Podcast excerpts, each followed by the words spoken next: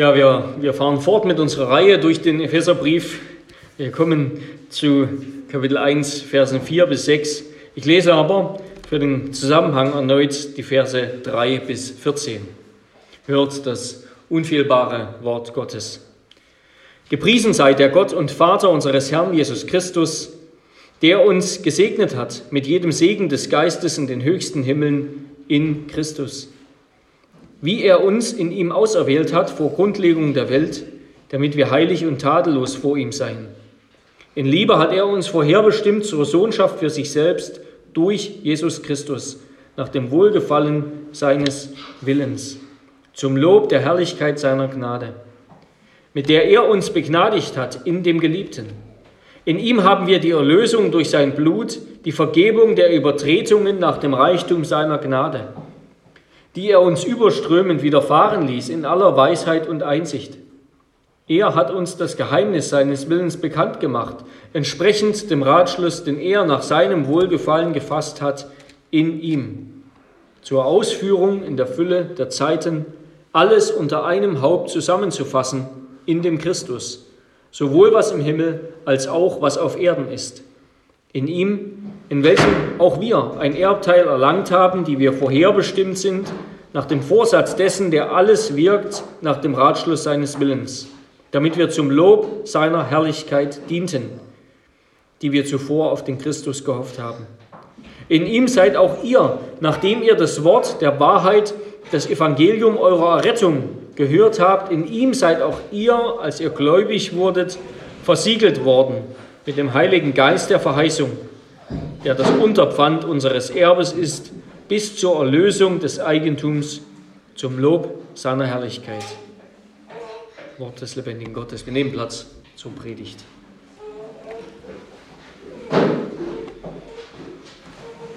Ja, liebe Geschwister, Gemeinde des Herrn Jesus Christus, diese Verse bilden einen der theologisch dichtesten Abschnitte der Schrift. Wir kommen beim Lesen eigentlich kaum hinterher. Wir müssten es wieder und wieder lesen, um Schritt für Schritt hinterher zu denken, dem, was Paulus hier schreibt, hinterher zu denken.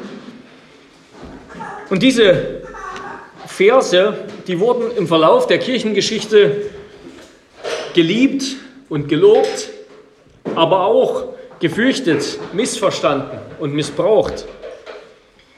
Ich weiß es noch, dass für mich diese Verse Anlass waren zu einer Art zweiter Bekehrung, ja, einer Bekehrung zum Calvinismus, der Beginn eines Glaubenswegs, der zum reformierten Glauben geführt hat. Und der reformierte Glaube und die damit verbundene Frömmigkeit und Praxis, der ist nichts anderes als der biblische Glaube, als biblische Frömmigkeit und Praxis. Das ist kein System und das wollen wir auch in diesen Versen wieder bemerken, kein System, das wir der Heiligen Schrift überstülpen oder das der Heiligen Schrift übergestülpt wird, sondern das aus ihr erwächst, das die Schrift treu wiedergibt und erklärt und anwendet. Und eben das, der reformierte Glaube, dass die reformierte Lehre lediglich ein Synonym für biblischen Glauben, biblische Lehre ist, das zeigt sich gerade auch in diesen schwer verständlichen, viel diskutierten Worten und Versen über Erwählung und Vorherbestimmung. Ja, wir als reformierte Christen, wir lehren und bekennen, und das wollen wir auch gleich tun nach der Predigt mit dem Artikel aus unserem niederländischen Glaubensbekenntnis, Artikel 16. Wir lehren und bekennen, was Gott durch den, Paulus, durch den Apostel Paulus hier in diesen Versen sagt. Und wir wollen nichts hinzufügen und nichts weglassen und nichts verdrehen. Ja, diese Lehre von der göttlichen Erwählung und Vorherbestimmung, wie ich diese Predigt überschrieben habe, von der göttlichen Erwählung und Vorherbestimmung, diese Lehre hat nicht etwa Johannes Calvin erfunden oder Augustinus, sondern sie ist vom Heiligen Geist inspiriert. Und der Apostel Paulus ist es, der sie hier in aller Klarheit verkündigt. Und wenn wir jetzt diese Verse auslegen und sie auch anwenden und verstehen wollen, dann tun wir das in dem Gebet, dass sie auch für uns heute genau diese Wirkung erzielen, die auch der Apostel Paulus damit erzielen wollte. Wir wollen sie nicht anders predigen, sie nicht anders verstehen.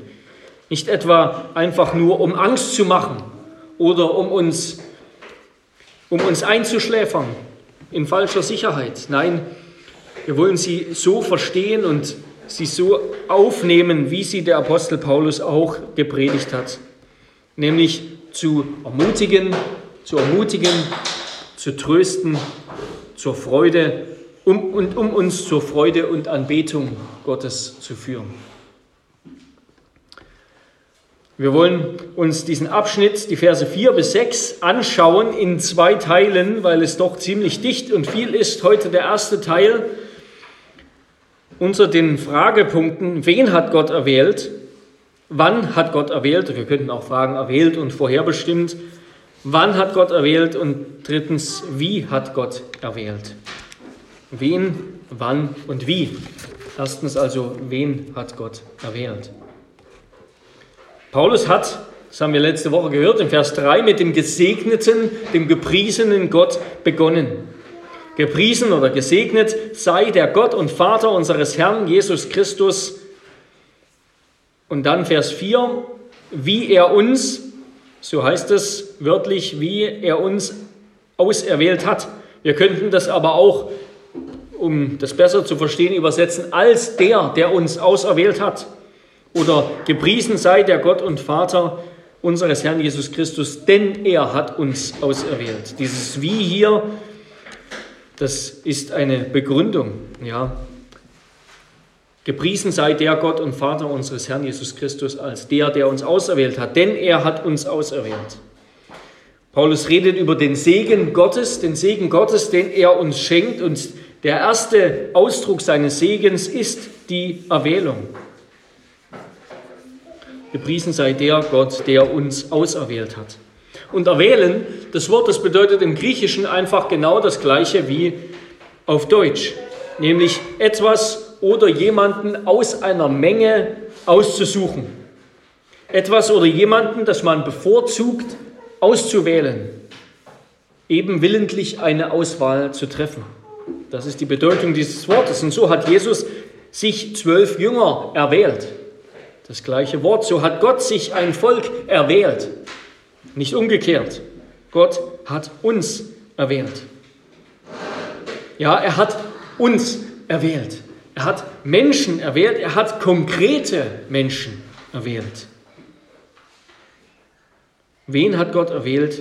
Er hat konkrete Menschen erwählt. Gottes Auserwählung ist individuell und persönlich. Er, der dich gemacht hat, der dich gewoben hat im Leib deiner Mutter, dessen Augen dich schon als ungeformten Keim sahen, in dessen Buch alle Tage deines Lebens geschrieben waren, als noch keiner von ihnen war, der deine Gedanken von ferne kennt und jedes Wort, das du sagen wirst, schon weiß, wie wir im Psalm 139 hören. Er, dein Schöpfer, durch dessen unsichtbare Hand jede Zelle deines Leibes, jede Sekunde deines Lebens geschaffen und erhalten wird, er spricht zu jedem seiner Kinder und auch zu dir, wenn du ihm vertraust, fürchte dich nicht, denn ich habe dich erlöst. Ich habe dich bei deinem Namen gerufen. Du bist mein. So sagt Gott zu Israel, zu seinem Volk und zu jedem Glied seines Volkes. Er kennt die Seinen. Ja, das ist der feste Grund unseres Heils sagt der Apostel Paulus 2. Timotheus 2, Vers 19. Gott kennt die Seinen. Jeder Mann und jede Frau, die zu seinem Volk gehören, ist sein besonderes Eigentum. Gottes besonderes Eigentum. Dass Gott sich in Liebe erwählt hat. Gott hat sich in Liebe zu dir gewandt, zu Menschen gewandt. Er, er ging an uns vorüber er sah uns an, als wir verloren und verflucht waren in Sünde, und er bestimmte im Vorhinein, dass wir ihm gehören sollten. Obwohl er keinen Menschen hätte erwählen müssen, ja, obwohl er uns alle hätte übergehen können, obwohl es wegen unserer Sünde unzählbar viele Gründe gibt, uns nicht anzunehmen, sondern uns im Verderben zu überlassen, das wir verdient haben, hat Gott uns erwählt. Und dieses Wort für vorherbestimmen, das bedeutet ursprünglich markieren, ja, eine, eine Markierung setzen, etwas, etwas festzustellen, etwas festzulegen. Gott hat im Vorhinein festgelegt, er hat dich markiert, er hat sich für dich entschieden und festgelegt, dass du ihm gehören solltest, dass eine bestimmte Anzahl von Menschen ihm gehören sollten in Ewigkeit.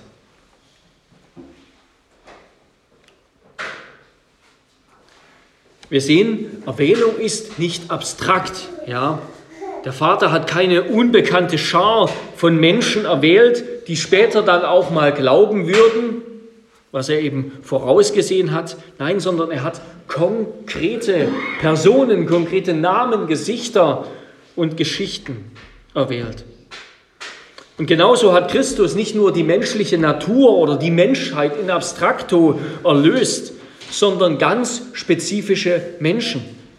Ja, so wie eine bestimmte Person am Kreuz gestorben ist und gelitten hat, so wurden auch bestimmte Personen erlöst und erkauft. Die Sühne des Sohnes Gottes am Kreuz war persönlich für die Auserwählten, die der Vater persönlich ausgewählt hatte, um sie dem Sohn zu schenken. Und genau diese Menschen erweckt der Geist zum Leben. Das ist das, was Paulus hier sagt.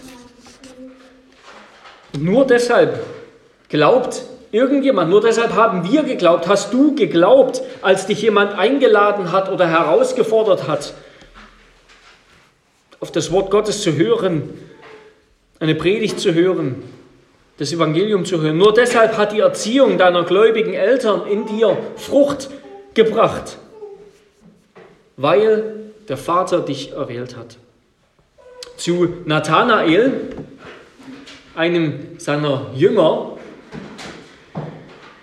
der nicht überzeugt war, dass der Messias aus Nazareth kommen könnte, als ihn sein Freund Philippus einlud, Jesus kennenzulernen. Zu diesem Nathanael sagte Jesus,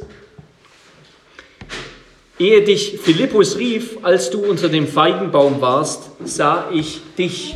Ja, zu ihm sagte Jesus, sah ich dich. Ich habe dich schon vorausgesehen. Ich wollte schon Gemeinschaft mit dir haben. Gott sah dich, er wollte dich und er wählte dich. Das heißt das. Sein Ratschluss und sein Vorsatz ist aller Dinge Anfang. Eben auch Anfang des Lebens und Anfang des ewigen Lebens. Beides, bei beidem steht Gott am Anfang. Nur weil er dich zuerst erkannt und geliebt hat, vermagst du ihn zu erkennen und zu lieben. Zu viel also zu diesem ersten Punkt. Wen hat Gott erwählt? Konkrete Menschen. Gottes Erwählung ist persönlich und individuell. Zweitens, wann hat Gott erwählt? Wann hat Gott erwählt? Wann war das? Paulus schreibt hier vor Grundlegung der Welt. Das heißt in Ewigkeit, so sagt es an anderer Stelle. Bevor irgendein Mensch irgendetwas getan hat oder tun konnte, um Gottes Entscheidung zu beeinflussen. Ja, so betont er es an anderer Stelle. Gott hat Esau verworfen und Jakob erwählt, bevor einer der beiden etwas Gutes oder Schlechtes tun konnten, um Gottes Ratschluss und Entscheidungen zu beeinflussen. Das heißt, die Initiative der Erwählung liegt allein bei Gott. Die Initiative liegt allein bei Gott. Und wenn Paulus das hier sagt, ja, gesegnet seid ihr mit jedem geistlichen Segen von dem Gott, der uns erwählt hat vor Grundlegung der Welt, dann löst er, er hat ja schon vorher geredet von diesem geistlichen Segen, von dem Segen des Himmelsgeistes, des Geistes, der aus dem Himmel uns geschenkt ist.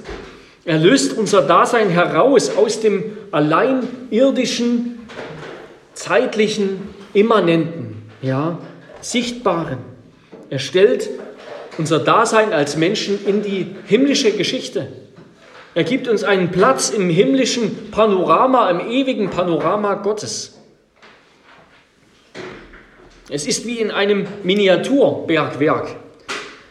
Das kennt ihr bestimmt, im Erzgebirge gibt es das oft, wo so eben ein, ein Bergwerk in einem Querschnitt dargestellt ist, ähm, häufig sehr schön gebastelt. Ähm, viele kleine Männlein, die verschiedene Tätigkeiten erledigen. Als Kind habe ich das geliebt. Wir sind da immer wieder hingefahren, solche Museen. Der eine, der schlägt Gestein, der nächste trägt es heraus, der dritte kurbelt etwas an, der vierte repariert etwas. Einer ist auf dem Weg hinaus, ein anderer auf dem Weg hinein und über Tage und unter Tage ist es ein geschäftiges Treiben. Und am schönsten ist es noch, wenn sich das eben auch mechanisch bewegt. Das ist ja, etwas Wunderbares, wo man sich gar nicht satt sehen kann, auch an den vielen Details. Ja, und jeder Einzelne, der in so einem Bergwerk arbeitet, der, der arbeitet an einer bestimmten Stelle, der hat etwas zu tun, der, der hat eine Aufgabe. Und was jeder Einzelne tut, ist wichtig. Ja, Gestein abschlagen, heraustragen, eine Maschine reparieren und so weiter. Aber was jeder Einzelne tut, das erfüllt zugleich einen Zweck im Ganzen, im Ganzen des Bergwerks, ja, damit die, das Ganze funktioniert, damit das Gestein am Ende eben aus der Erde herauskommt und oben weiter verarbeitet und weiter transportiert wird, muss jeder seine Aufgabe tun, seine Aufgabe erfüllen. Und so ähnlich ist es mit dem Ratschluss Gottes und unserem Leben. Jeder und jede von uns ist vom Herrn an eine bestimmte Stelle gestellt, ja. Geboren zu einem bestimmten Zeitpunkt, von bestimmten Eltern, an einem genauen Ort, mit einer Berufung ausgestattet, lebt jeder von uns auf seine Weise, nach seiner Persönlichkeit auch als Christ, als Kind Gottes, als Jünger Jesu. Und ja, unser ganzes Leben sind wir beschäftigt eben damit, mit uns, mit unserer Aufgabe, mit unserer Rolle, mit der Bestimmung unseres Lebens, mit der Erfüllung unserer Aufgabe. Und Paulus gibt uns hier jetzt aber die Gelegenheit, das Wort Gottes gibt uns die Gelegenheit, einen Schritt zurückzutreten und unser Blickfeld zu erweitern und den größeren Zusammenhang zu erkennen. Und dass wir, jeder und jeder einzelne von uns, nicht nur einfach eben von Gott und für Gott leben, für uns selbst, sondern wir sind ein Glied am Leib Christi, neben vielen anderen. Da gibt es noch viele andere, die auch arbeiten, die auch von Gott beauftragt, berufen, gesandt, gesegnet sind. Wir sind ein Teil der Gemeinde, das seinen Dienst tut im Reich Christi. Und wenn wir noch weiter zurückgehen, wenn wir noch einen Schritt zurück tun, dann erkennen wir den noch größeren Zusammenhang, nämlich die Geschichte von Himmel und Erde. Den gewaltigen Heilsplan Gottes vom Alpha Adam zum Omega Adam Christus, von der Schöpfung zur Neuschöpfung, von unserer Erwählung im ewigen Ratschluss Gottes über die Erschaffung der Welt, ihren Abfall von Gott, zu Christus, dem menschgewordenen Gottessohn, dem gehorsamen Diener Gottes und seinem rettenden Heilswerk, über die Ausgießung des Heiligen Geistes durch den erhöhten Christus hin zu unserem Leben und darüber hinaus zur Wiederkunft des Herrn und dem neuen Himmel und der neuen Erde. Dann erkennen wir den ganzen großen Ratschluss Gottes und dass wir auch irgendwo ein kleines Glied sind. Aber im Gegensatz zu den Männlein im Schaubergwerk sind wir nicht nur da, um eine Aufgabe zu erfüllen. Ja? Wir sind mehr als ein nummeriertes Zahnrad im Getriebe. Wir haben ja gerade eben gehört, dass Gott uns persönlich liebt, dass Gott uns persönlich berufen hat, auserwählt hat und eine Bestimmung gibt für unser Leben. Ja, wir wir sehen und erkennen, dass wir gerade dann echte Erfüllung finden, auch in unserer Persönlichkeit und Freude, wenn wir in Gott ruhen, wenn wir von Gott abhängig sind, wenn wir nach Gottes Berufung in dieser Welt leben, an dem Ort zu der Zeit, wo er uns hingestellt hat. Gott gibt uns den größeren Blickwinkel. Er gibt uns Sinn und Bedeutung und damit zugleich auch Erfüllung und Freude in der Abhängigkeit von ihm, in dem Wissen, das Ganze, das Ganze ist von ihm.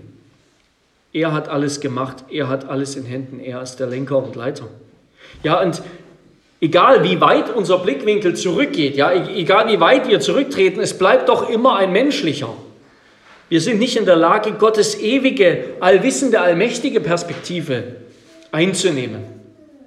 Und gerade bei der Lehre von der Erwählung und Prädestination sind wir vielleicht in der Gefahr, das tun zu wollen, ja, alles verstehen zu wollen, wie alles zusammenkommt, warum alles so ist, wie es ist.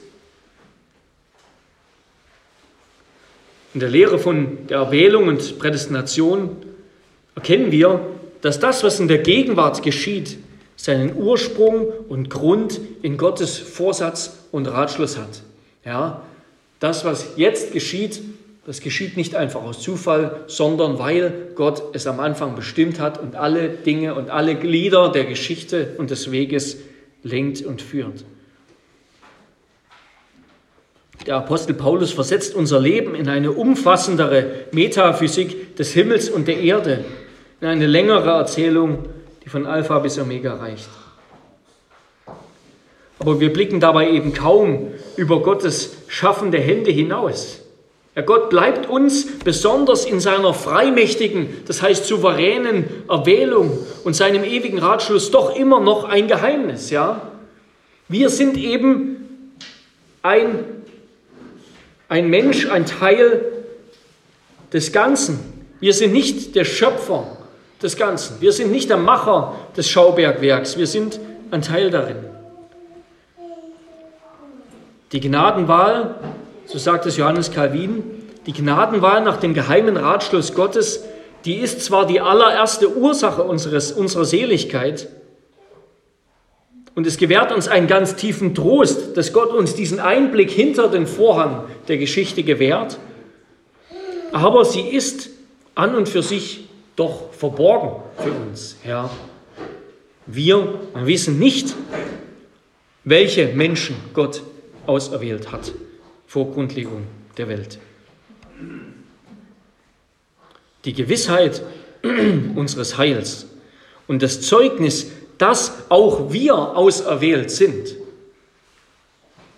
dass wir im Buch des Lebens stehen, hineingeschrieben von Gott vor aller Ewigkeit. Die Gewissheit dafür, die finden wir also in der Gemeinschaft mit Christus, in dem, was in der Zeit geschieht. Wir finden sie nicht da ganz am Anfang irgendwo im Nebel der freimächtigen, souveränen Tat Gottes. Wir finden sie in dem, was Gott in der Geschichte dann bewerkstelligt hat, wo wir sehen, was, was Gott uns offenbart hat, wo wir Anteil daran haben.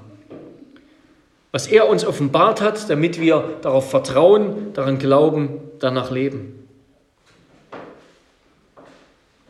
Wir finden die Gewissheit unseres Heils, das Zeugnis, dass wir im Buch des Lebens geschrieben stehen, dass wir erwählt wurden. Also durch den Glauben, darin, dass wir durch den Glauben als Glieder seines Leibes, ein, ein Leben als Glieder seines Leibes führen und jetzt zu seiner Gemeinde gehören und ihm an einer konkreten Stelle als Glieder am Leib Christi dienen. Ja. Wir erkennen in diesem Miniaturbergwerk, wir sind Glieder am Leib Christi.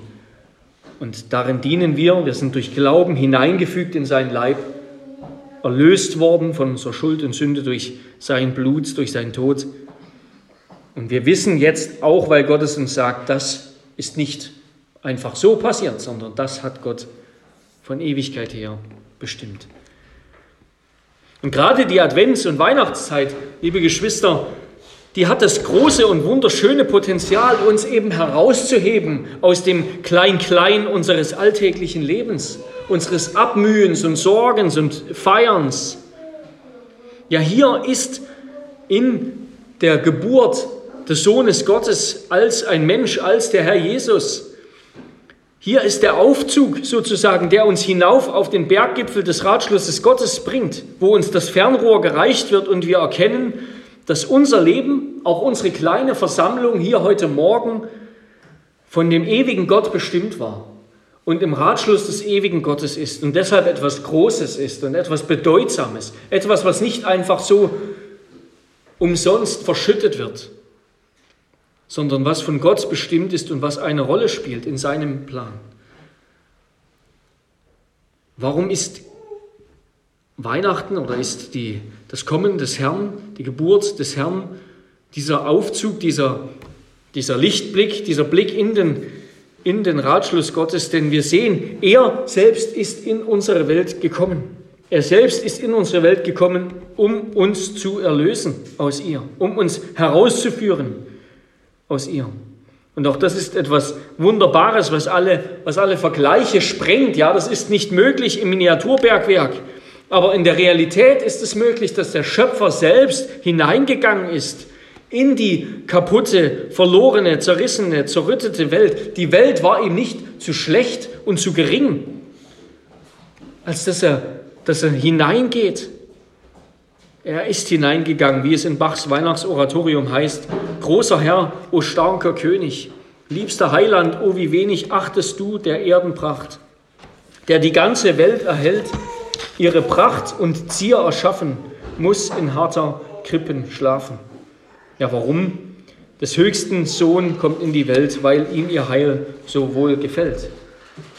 Ja, Gott war sich nicht zu schade, in diese Welt hineinzukommen, in dieses kaputte, Getriebe hineinzukommen, um es zu erlösen, zu reparieren, wieder seiner Bestimmung zuzuführen. Ja, und eben weil wir selbst nur, in Anführungszeichen, wir sind nicht nur ein Getriebe, nicht nur ein Zahnrad, wir sind lebendige Geschöpfe, geschaffen im Ebenbild Gottes, auch das ist etwas was alle Vergleiche sprengt. Wir sind aber doch Teil, Teil des Ganzen, Teil der Schöpfung, die Gott gemacht hat. Und deshalb muss uns Gott die Augen öffnen. Gott muss uns die Augen öffnen, dass wir hinaustreten können und diesen Blick auf das Ganze bekommen. Ja, gerade weil wir eben dazu neigen, uns in Ignoranz von ihm abzuwenden, weil wir meinen, es sei nur das real, was innerhalb des Modells existiert. Aber wer hat das Modell gemacht? Ja, wir wollen den nicht mehr erkennen, in dem wir leben und weben und sind. Und das gilt auch für die schlauesten Köpfe, wie Calvin sagte, darin verrät sich die menschliche Eitelkeit, dass jeder von der Kürze dieses Lebens schön philosophisch zu reden weiß und doch niemand nach dem ewigen Leben strebt. Ja, es ist bitter, dass der ach so schlaue, hochentwickelte Mensch im 21. Jahrhundert noch weniger als Menschen früher in der Lage ist, über den ärmlichen Tellerrand seines eigenen Verlangens und Lebens hinauszuschauen und den Gott zu erkennen, der ihn gemacht hat, der ihn bestimmt hat, der ihn eine ewige Geschichte gesetzt hat, der ihm eine ewige Bestimmung geben will. Ja, der Mensch heute reduziert das große Ereignis, dass der Schöpfer hineinkommt in seine Schöpfung. Etwas schier Undenkbares für uns, eben am Beispiel des Miniaturbergwerks. Der Mensch reduziert dieses Ereignis an Weihnachten zu einer materialistischen Konsumorgie, angereichert mit blechernen Phrasen von Frieden und Freude. Aber es ist doch viel mehr. Es ist doch viel mehr. Und so schreibt Paulus im zweiten Timotheusbrief Kapitel 1, Vers 9 und 10, er, Gott der Vater, hat uns ja errettet und berufen mit einem heiligen Ruf, nicht aufgrund unserer Werke, sondern aufgrund seines Vorsatzes und der Gnade, die uns in Christus Jesus vor ewigen Zeiten gegeben wurde, die jetzt aber offenbar geworden ist durch die Erscheinung unseres Retters Jesus Christus. Ja, dieser Erscheinung, der gedenken wir besonders jetzt in diesen Wochen und Tagen. Ja, das, das demütigt uns, ja, und das stößt viele ab. Dass wir nicht die Schöpfer sind, nicht die Macher, Nicht dein Entschluss, nicht dein Wille ist der Ausgangspunkt. Nicht unser Wille und unser Wunsch und unser Antrieb ist der Antrieb dafür, dass sich überhaupt irgendetwas bewegt in diesem ganzen Getriebe, sondern Gottes Ratschluss und Vorsatz. Jeder Mensch, ausgenommen Adam und Eva, findet sich mit seiner Geburt bereits als Mensch und als Sünder vor. Ja, wir betreten diese Welt nicht als Tabula rasa, als leeres Blatt. Wir werden schon mit einer bestimmten Anlage, mit einer bestimmten Grundausrichtung geboren, eben wonach wir in Adam sind, die Sünde lieben und wollen. Wir als Menschen, wir machen uns nicht zu dem, was wir sind. Der Mensch macht sich nicht selbst zu dem, was er ist. Und das ist eine Botschaft, die dem Wunsch nach Selbstbestimmung, sein eigener Herr, Gott und König zu sein, die heute immer und immer wieder verkündigt wird. Ja, der Captain seines eigenen Schicksals, die dieser Botschaft ganz zuwiderläuft. Wir sind keine vollkommen freie Schöpfung unserer selbst. Ja, in diesen zwei Sätzen liegt der Ausgangspunkt gesunder Theologie. Es gibt einen Gott und du bist es nicht. Ich bin es nicht. Und doch sind wir vor Gott verantwortlich. Als verantwortlich, als rechenschaftsfähige und selbstbewusste Gegenüber und Ebenbilder Gottes finden sich Menschen vor. Und das auch nach dem Fall, denn Gott adressiert uns auch als gefallene Menschen und macht uns verantwortlich für unseren Gesetzesbruch. Ja, es demütigt uns, dass nicht unser Wille, nicht unser Entschluss am Anfang steht. Dass nicht wir Gott sind, dass nicht wir alles inklusive uns selbst gemacht haben, freimächtig gemacht haben. Nein, unsere Erlösung, unser Leben und unser ewiges Leben hängt kein bisschen von unserer Initiative und Stärke ab, sondern ganz und gar von Gottes ungezwungener Zuneigung zu uns, die er uns von Ewigkeit her geschenkt hat. Das ist die Botschaft dieses, er hat uns gemacht, er hat uns erwählt und berufen, bevor irgendetwas anderes war, bevor wir waren. Er hat uns schon mit einer Erwählung geschaffen, hat den, den gefallenen Sünder erwählt zum Heil, bevor er war. Aber das tröstet uns auch zugleich, denn dann wissen wir auch, unsere Erlösung ist so unerschütterlich wie Gottes Ratschluss und Treue. Sie hängt eben überhaupt nicht von der schwachen, kaputten Schöpfung, von schwachen, kaputten Geschöpfen ab, sondern allein von Gott. Gott sei Dank. Und damit kommen wir zum dritten Punkt. Wie hat Gott erwählt? Wie hat Gott erwählt? Gott, der Vater, hat uns in ihm, in Christus auserwählt. Heißt es in Vers 3, erst in Vers 4. Das heißt weder, dass Gott nur diejenigen im Voraus kannte, die eines Tages an Christus glauben würden und sie eben sozusagen schon mal erwählt hat, im Vorauswissen sozusagen, noch heißt es, dass Gott lediglich Christus erwählt hat und in ihm alle Welt ja, bestimmt hat, dass alle eines Tages sein sein sollten. Beides sind Missverständnisse dieser, dieser Aussage, dass Gott uns in ihm, in Christus erwählt hat.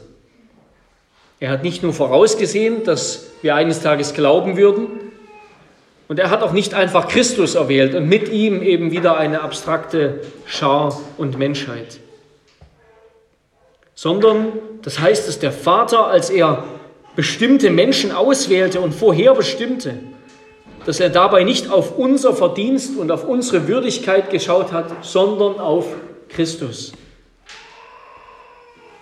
Calvin schreibt dazu, es ist so, als ob er sagte, der himmlische, also Paulus hier sagte, der himmlische Vater fand ja in dem ganzen Samen Abrahams nichts, was seiner Erwählung würdig gewesen wäre.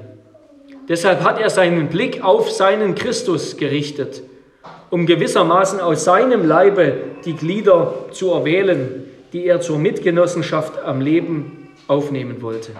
Gott hat seinen Blick auf seinen Christus gerichtet, um aus seinem Leib die Glieder zu erwählen, die er zur Mitgenossenschaft am Leben aufnehmen wollte. Der Vater hat also seinen Sohn, unseren Herrn Jesus Christus, von Ewigkeit her zum Mittler und Haupt aller Erwählten und zum Grund des Heils bestimmt. So heißt es in unserer Lehrregel, dort Richter Lehrregel, Artikel, Lehrstück 1, Artikel 7. Er hat eine bestimmte Menge erwählter Menschen seinem Sohn gegeben, damit er sie rettet durch Wort und Heiligen Geist und sie zur Gemeinschaft mit dem Vater führt. Ja, nur verbunden und vereint mit Christus, dem Sohn, konnte Gott uns lieben. Dass wir in Christus erwählt wurden, das heißt, dass Christus sowohl das Werkzeug der Ausführung von Gottes Ratschluss ist, er ist es, der all das ausgeführt hat, durch den die Erwählung am Ende in die Tat umgesetzt wird. Er ist aber zugleich auch die Bestimmung, sozusagen das Reiseziel der Erwählung. Ja, das Reiseziel, das Ziel ist, ein Glied am Leib Christi zu sein. Am Leib des Hauptes Christus zu sein, in Ewigkeit Gemeinschaft mit ihm zu erfahren. Gott hat uns in Christus erwählt. Er hat uns erwählt durch Christus. Er hat uns erwählt dadurch, dass wir Gemeinschaft in Ewigkeit mit Christus haben. Und das verhindert, dass wir die Erwählung individualistisch missverstehen. Ja? Gott hat uns persönlich erwählt, aber wir sind nicht selbst Ziel und Endzweck von Gottes Ratschluss. Als ob Gott einfach nur wollte, dass es uns eben für immer gut geht, dass uns nie mehr etwas fehlt. Ja? Nein, die Erwählung hat ein, dient auch einem größeren Ziel, nämlich wir sind das Geschenk des Vaters für den Sohn. Ja? Gott, der Vater, hat eine Menge Menschen erwählt und sie dem Sohn geschenkt. Als seine Braut, als sein kostbares Eigentum, als sein Siegespreis für sein Werk. Und so bittet dann auch der Sohn den Vater in Johannes 17, Vers 24, Vater, ich will, dass wo ich bin, auch die bei mir seien, die du mir gegeben hast, damit sie meine Herrlichkeit sehen die du mir gegeben hast, denn du hast mich geliebt vor Grundlegung der Welt. Der Vater hat den Sohn geliebt und uns an seiner Liebe zu ihm Anteil gegeben.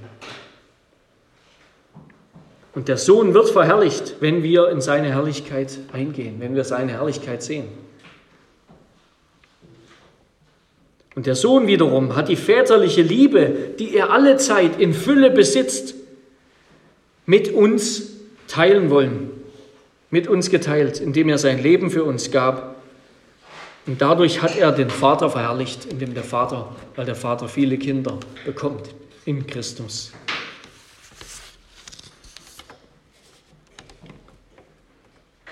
Und für uns, für, für unser Verständnis von Erwählung ist es wichtig, dass wir verstehen, wir wurden in Christus erwählt, denn das bedeutet auch, dass die Gewissheit der Erwählung, dass wir um unsere Erwählung wissen, dass wir uns über die Erwählung freuen, dass wir wissen, ja, ich bin erwählt.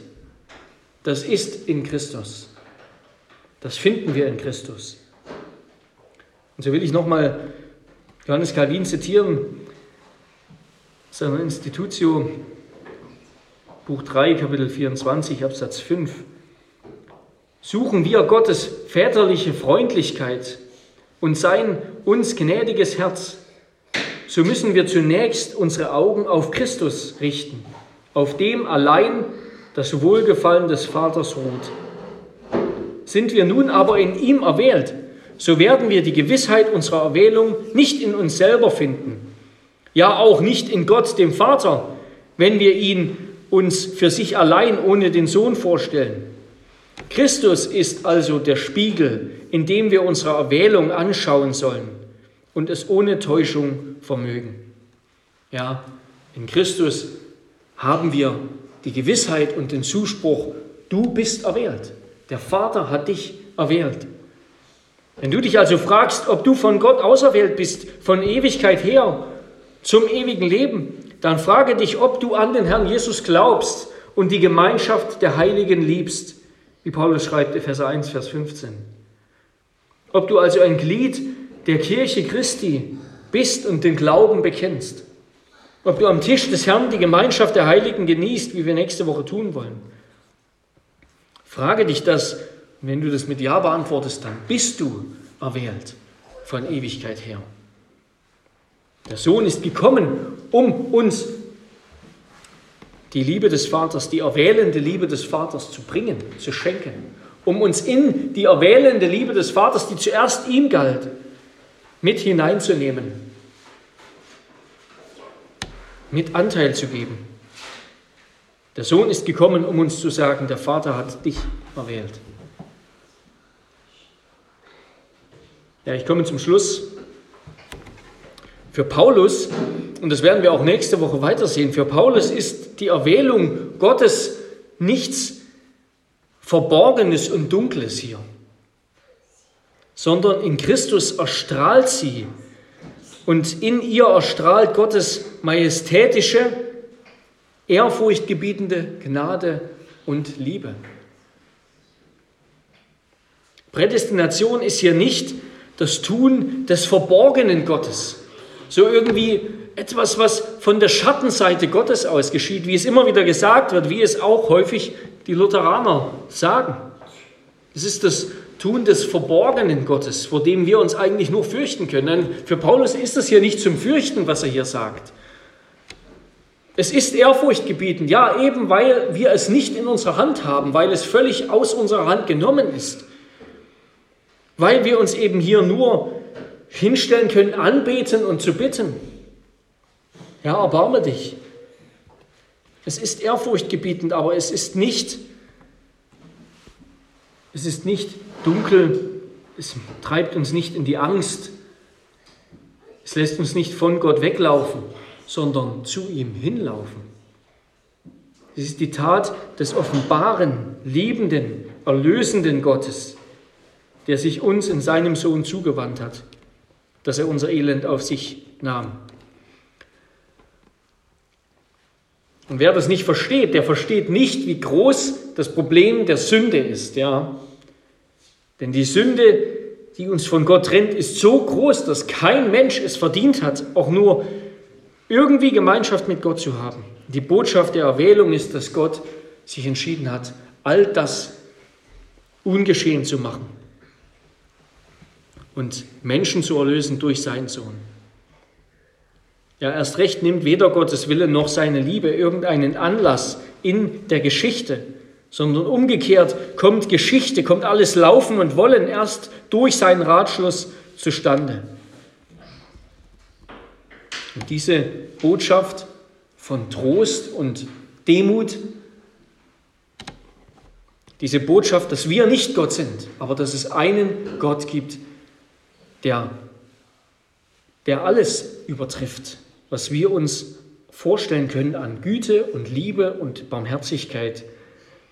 Diese Botschaft braucht unsere Welt heute. Lasst uns Boten dieser guten Nachricht sein. Nicht der schlechten Nachrichten über Corona und Corona-Politik, ich muss mich da auch immer wieder selbst zusammenreißen, sondern der guten Nachricht der ewigen Liebe des Vaters, die jedem, auch allen Königen und Fürsten offen steht, der auf Christus vertraut, der auf den Sohn vertraut, der ihn küsst, der sich ihm unterwirft und sich bei ihm birgt. Zum Lob der Herrlichkeit seiner Gnade, mit der er uns begnadigt hat in dem Geliebten. Amen.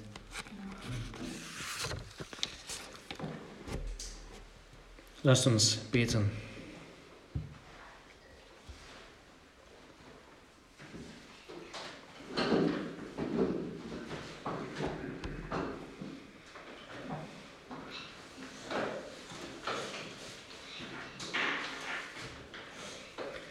Herr, wenn wir diese, wenn wir diese Verse lesen, dann erkennen wir, dass, dass wir ganz in deiner Hand sind. Herr, dass wir eben nicht Anfang und Ende von irgendetwas sind und unser Wille nicht, nicht der Hebel ist, der die Welt aus den Angeln hebt und auch nicht der, der alles zusammenhält. Herr, wir, wir sind abhängig von dir.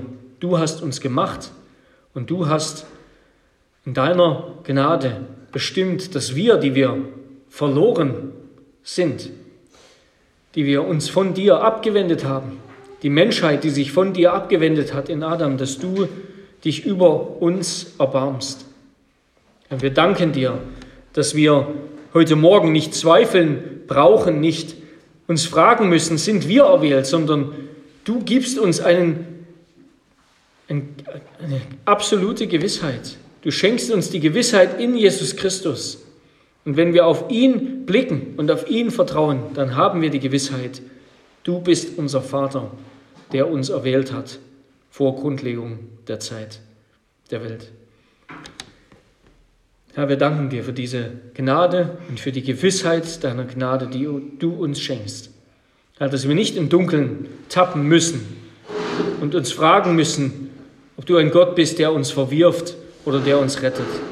Denn du hast uns dein Evangelium geschenkt, deinen Sohn geschenkt, der in diese Welt gekommen ist, der Mensch geworden ist zu unserer Erlösung. Das wollen wir singen und dich damit loben und preisen. Amen.